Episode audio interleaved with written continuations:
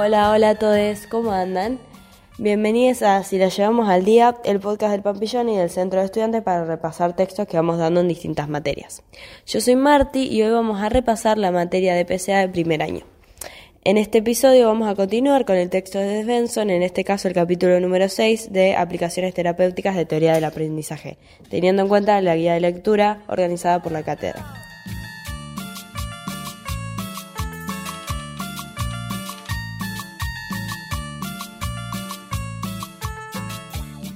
Las teorías sirven para explicar una gama de fenómenos con el fin de integrar datos relacionados entre sí y sugerir cambios para nuevas investigaciones. Esto interesa a los científicos y además sugerir aplicaciones para la vida cotidiana que interesa al público en general.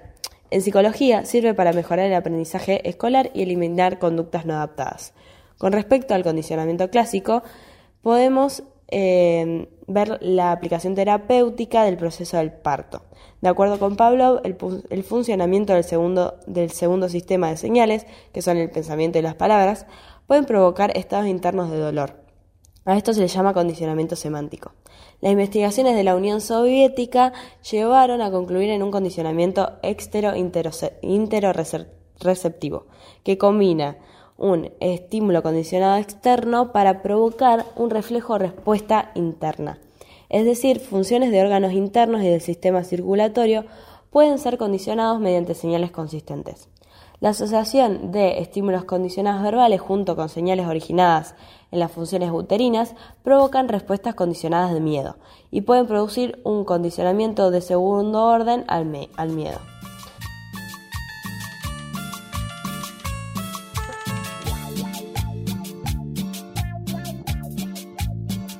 Se le enseñaba y sugería a las madres primerizas cinco etapas del método psicoprofiláctico Primero era un examen físico y psíquico para individualizar los procedimientos de condicionamiento. Segundo, se le enseñaba sobre la fisiología del parto y sobre razones por las cuales puede ser indoloro. Tercero, se las entrenaba sobre la estimulación que debía esperar a la hora de parir, como contracciones y cronologías, para prevenir asociación del segundo sistema, capaces de provocar miedo.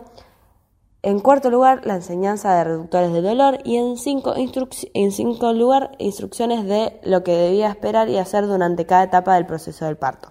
Se hablaba sobre la felicidad de maternidad y contacto entre otras mujeres que hicieron este método, para consolidar un condicionamiento positivo del segundo sistema.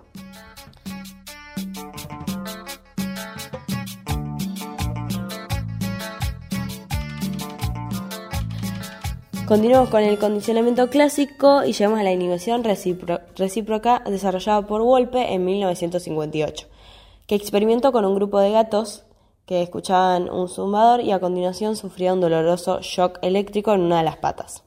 El otro grupo apareado el zumbador con comida y luego con un shock. Si un miedo intenso inhibe de manera efectiva urgencias por comer débiles, quizás fuertes urgencias por comer pudieran inhibir miedos débiles. Si los estímulos condicionados, condicionados al shock, se, reducían, al mínimo, los animales comían. También eh, se habla de la desensibilización sistemática, que es la teoría que se basa en la teoría de Jacobson, que el cliente entrenado en relajación muscular progresiva. Primero, el cliente describe una jerarquía de posibles situaciones inductoras de miedo relacionadas con su fobia, pasando de una situación menos temible a una más temible. Se presenta o imagina la situación menos temible mientras el terapeuta da señales verbales conducentes a que se relaje. La relajación funciona como respuesta condicionada que inhibe a la respuesta condicionada de miedo suscitado por el eh, estímulo condicionado de miedo. Mientras el cliente está relajado, en cada situación se hace avanzar hasta que enfrenta la fobia.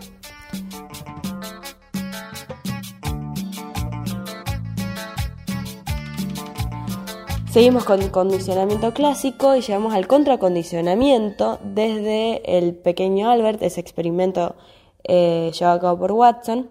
El contracondicionamiento se basa en, eliminar la neurosis condicionada el niño sería sentado en una silla alta y se pondría a su alcance comida rica para que capte su atención.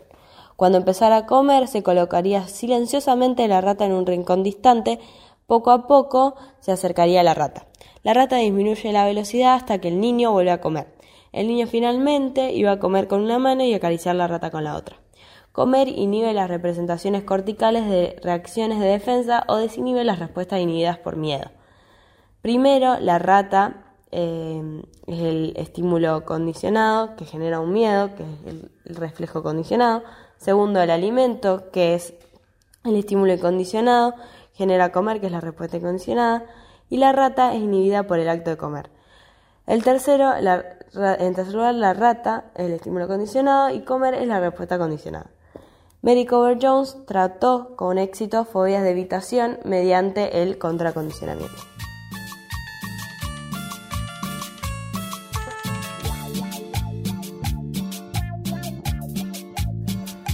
Por otro lado, con respecto al condicionamiento operante, eh, se llevó la aplicación de terapéuticas a la máquina de enseñar.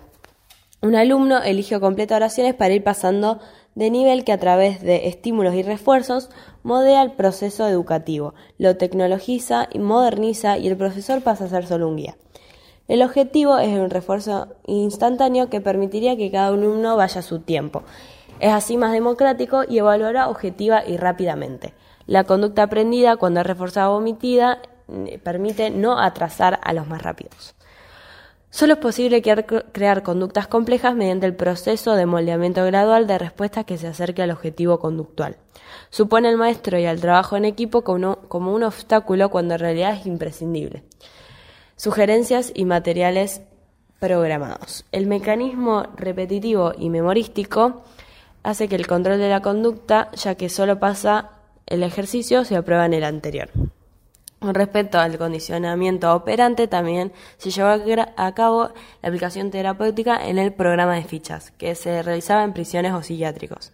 Por ejemplo, la conducta de lavarse los dientes, comer con cubiertos, dormir horario, eh, son expuestas. Les son dadas a las personas una cantidad específica de, de fichas, depende de la acción, y funciona como un refuerzo, aumentan probabilidad de ocurrencia de conductas deseadas por las instituciones.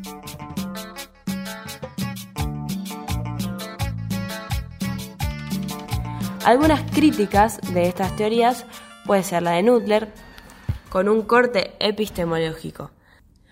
Nutler eh, hace un análisis crítico sobre las terapias de la conducta. Compara con conductismo elementalista, es decir, que descompone conductas complejas en elementos simples, es antimentalista que rechaza variable mental para aplicar el aprendizaje. En cambio, en terapias son elementalistas, que componen complejidad humana en elementos, y mentalistas por el uso de recursos cognitivos, como la imaginación y el pensamiento para la eliminación de fobias. Las terapias compuestas por una aplicación parcial de supuestos conductistas reconoce variables cognitivas. Por ejemplo, la terapia de aversión para curar homosexuales en donde se inyecta al paciente adrenalina en grandes cantidades, lo lleva a un estado adrenégico, es decir, de miedo extremo, momento en que los médicos aprovechan para proyectar imágenes de sexo homosexual al paciente. A esto se le llama terapia de conversión. El estímulo incondicionado, la adrenalina, eh, más la respuesta eh, incondicionada del miedo, más el, estímulo neutro, que son las imágenes, generan el estímulo incondicionado de la adrenalina con el estímulo condicionado de imágenes y producen el, reflejo condicionado del miedo. Otra crítica es la de Folari, que es de un corte ideológico, critica la producción continua del sistema capitalista moderno centrado en mecanismos de control de ciertas prácticas. El disciplinamiento de prácticas sociales que se transmiten a instituciones cuya función es la normalización y el poder. Por ejemplo, la máquina de enseñar instituciones como escuelas, hospitales, prisiones y fábricas. Todavía hoy usamos las terapias tecnológicas esquinerianas, por ejemplo el multiple choice, que quitan interacción con el otro, no dejan, no dejan pensar, es superficial, solo marcan una cruz y se aprende por objetivo sin importar el concepto cognitivo, solo importan las conductas. Las teorías del aprendizaje Skinner tienen un objetivo pragmático de predecir y controlar la conducta humana. Skinner no hace ciencia, hace tecnología de control, admite Folari y tiene inconsistencias epistemológicas. La ciencia, por ejemplo, solo se ocupa de lo observable, lo observable determina al hombre, dejando de lado la subjetividad por no observable y que también define al hombre. El ambiente no social es una suma de individualidades. Lo social suministra consecuencias visto en las máquinas de refuerzos y castigos. La crítica de Chomsky es de corte teórico. Dice que la adquisición del lenguaje es innato, biológico y no por comportamiento operante.